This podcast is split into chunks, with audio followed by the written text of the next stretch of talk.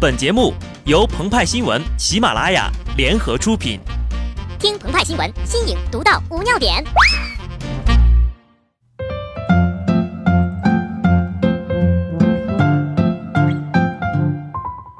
本文章转自澎湃新闻、澎湃联播，听众朋友们，大家好，我是机智的小布。昨天晚上有多少剁手族彻夜未眠呢？在双十一之前呢，唯一能够让中国人熬夜的。就只有除夕夜了。在古代的神话当中，相传有一个年兽，每到年末午夜便兴风作浪，人们为了抵御而彻夜不眠，是为熬年，并从中延伸出了不少习俗。后来呢，年兽觉着无聊，便在一年中的其他日子也出来逛逛。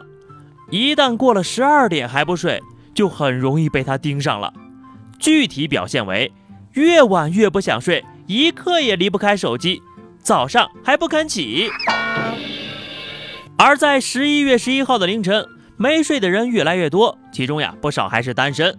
所谓孤单寂寞冷的怨气开始慢慢集合，导致五行缺金。为什么这么说呢？你想想十一月十一号出生的小李子吧，拿一座小金人儿有多么的艰难呐！由此，经过鹏鹏和派派一顿有理有据的分析。不少人恍然大悟，难怪一觉醒来钱包扁了，银行卡空了，信用卡也爆了。不仅如此，十一月十一号出生的陀思妥耶夫斯基的处女作就叫做《穷人》。鲁迅评价这位俄国作家时说道：“他把小说中的男男女女放在万难忍受的境遇里来试炼他们。如今。”什么才是万难忍受的境遇？面对着一个个硕果累累的购物车，一个个琳琅满目的收藏家，老公男朋友们，祝你们好运啊！当然了，提到十一月十一号出生的名人，不少老司机问鹏鹏和派派：“某位苍老师说过什么呀？”对不起，我们可不认识他，没有看过他的影视作品，所以。天真单纯的鹏鹏派派和老司机们在一起，就好像哈士奇掉进了狼群。据媒体报道，近日有网友爆料，在德州动植物园里的狼笼里看到一只类似阿拉斯加的动物，前左腿已经受伤，无法着地，只能一瘸一拐。对此，园方表示，狼舍中呢确有一只哈士奇犬，当初随狼群一同引入，并在族群中有一定的地位。前肢的伤呀是钢筋导致的。对于这只哈士狼，鹏鹏和派派是感同身受的。要知道，澎湃联播混在澎湃新闻里是多么困难的一件事儿。当然，地位还是有的，搞笑和颜值的担当啊。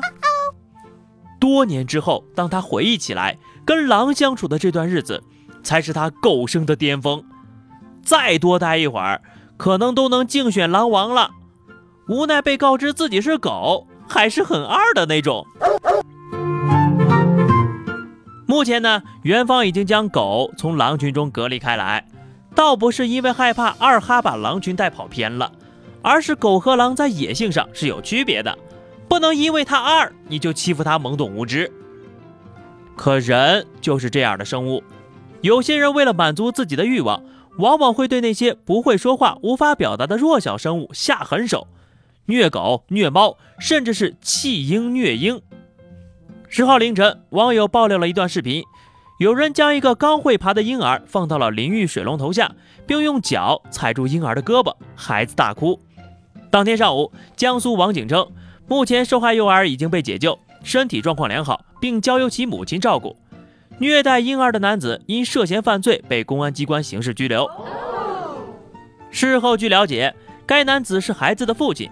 因为和女朋友发生矛盾，女朋友离家出走了，所以通过虐待孩子的方式胁迫其回家。这时候，鹏鹏又想起了托斯托耶夫斯基。一段爱情的试炼，应该是针对爱情本身的。想让妻子回来的方式有很多种，比如清空他的购物车。但孩子是无辜的呀，为何要将罪罚降临到孩子的身上？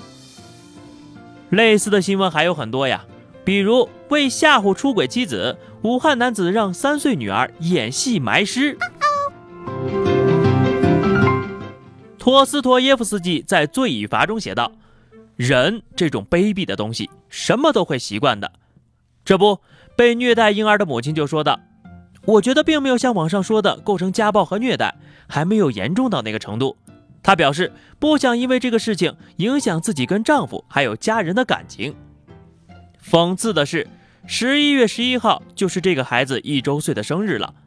好在年幼不记事儿呀。希望他长大以后的每次生日都能够沉浸在网购的快乐中，前提是父母不要再搞什么幺蛾子了。好的，以上就是本期节目的全部内容了。更多新鲜资讯，欢迎关注微信公众号“鹏鹏和派派”。下期节目我们再见，拜拜。